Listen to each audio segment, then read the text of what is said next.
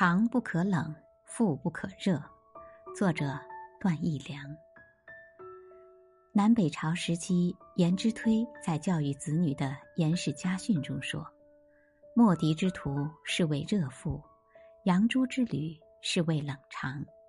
长不可冷，腹不可热，当以仁义为结文耳。”颜之推说：“像墨子那样的，就叫做热腹。”太过热心，像杨朱那样的就叫做冷肠，又太过无情。冷肠和热腹都是走极端，正确的做法是肠不可冷，腹不可热，一切以仁义为标准。严氏家训的时代虽然距离现在已经一千多年了，但是他所提出的问题仍然时时困扰着我们。比如朋友遇到了困难，帮不帮忙？什么样的事一定要帮？什么样的事可帮可不帮？什么样的事坚决不能帮？什么时候要量力而行？什么时候又必须全力以赴？等等。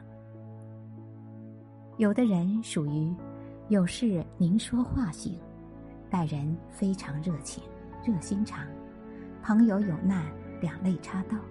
朋友没难，不分彼此，义字当先。只要别人张嘴，不管要求合不合理，事情能不能做，从来没有二话。赔钱搭力气也要办好，甚至对亲戚朋友，有困难要帮，没有困难主动发现困难也要帮。即使是社会上八竿子打不着的闲事，也都要管上一管。对自己的家事却一百二十个不在乎，真正是心里装着别人，唯独没有他自己，就跟墨子的所作所为差不多。与此形成鲜明对比的是事不关己，高高挂起，遇事先看是否与自己有关，个人自扫门前雪，莫管他人瓦上霜。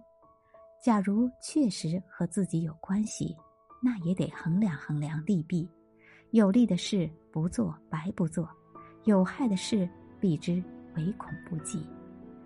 总之，无利不早起。他人之是非，干我甚事。这是往极端里说，其实现实中，墨子和杨朱这两种人都极少。